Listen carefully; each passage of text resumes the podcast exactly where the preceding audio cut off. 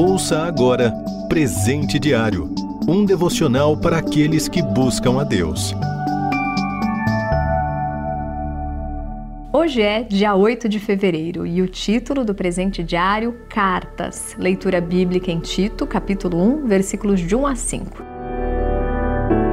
E o destaque na segunda carta a Timóteo, capítulo 1, versículo 2. A Timóteo, meu amado filho, graça, misericórdia e paz da parte de Deus Pai e de Cristo Jesus, nosso Senhor.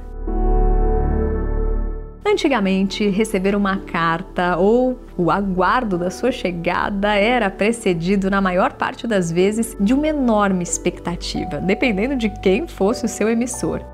O uso do formato antigo desse tipo de correspondência se alterou com a evolução da tecnologia.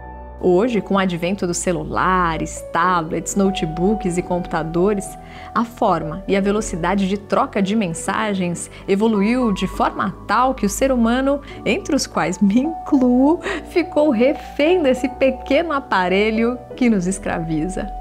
Igualmente, a forma de como a notícia ou a mensagem se apresenta mudou. Antes, o papel com seu cheiro, incluindo o cheiro da tinta, exercia um quê de romantismo. Hoje, isso acabou. Mas acabou mesmo? Há pessoas, e aí novamente me incluo, que gostam de manusear livros em papel. Temos, graças a Deus, à nossa disposição livros, revistas, folhetos, etc. Mas, melhor ainda, temos o livro, que é a Bíblia, a palavra de Deus. Entre os muitos livros que compõem, gostaria de destacar um autor que, se vivesse aqui hoje, seguramente já teria recebido o Prêmio Nobel de Literatura, o apóstolo Paulo. Além de escrever uma série de cartas às igrejas, também escreve a pessoas, Timóteo, Filemão e Tito. Sugiro que ao ler a Bíblia você imagine que esta foi escrita para você. Ao ler o destinatário destas cartas de Paulo às pessoas específicas, coloque o seu nome no destinatário da carta.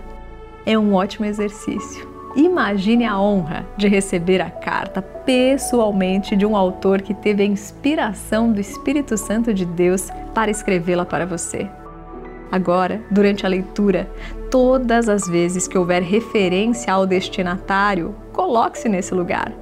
Absorva a mensagem de forma a deixá-la bem pessoal e íntima. Dê exclusividade para você mesmo. E o principal, peça a Deus a capacidade de viver o conteúdo dessas mensagens. Receber cartas com boas novas é uma alegria melhor ainda é ler as cartas vindas do alto.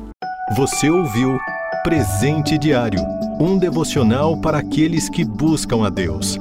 Acesse rtmbrasil.org.br.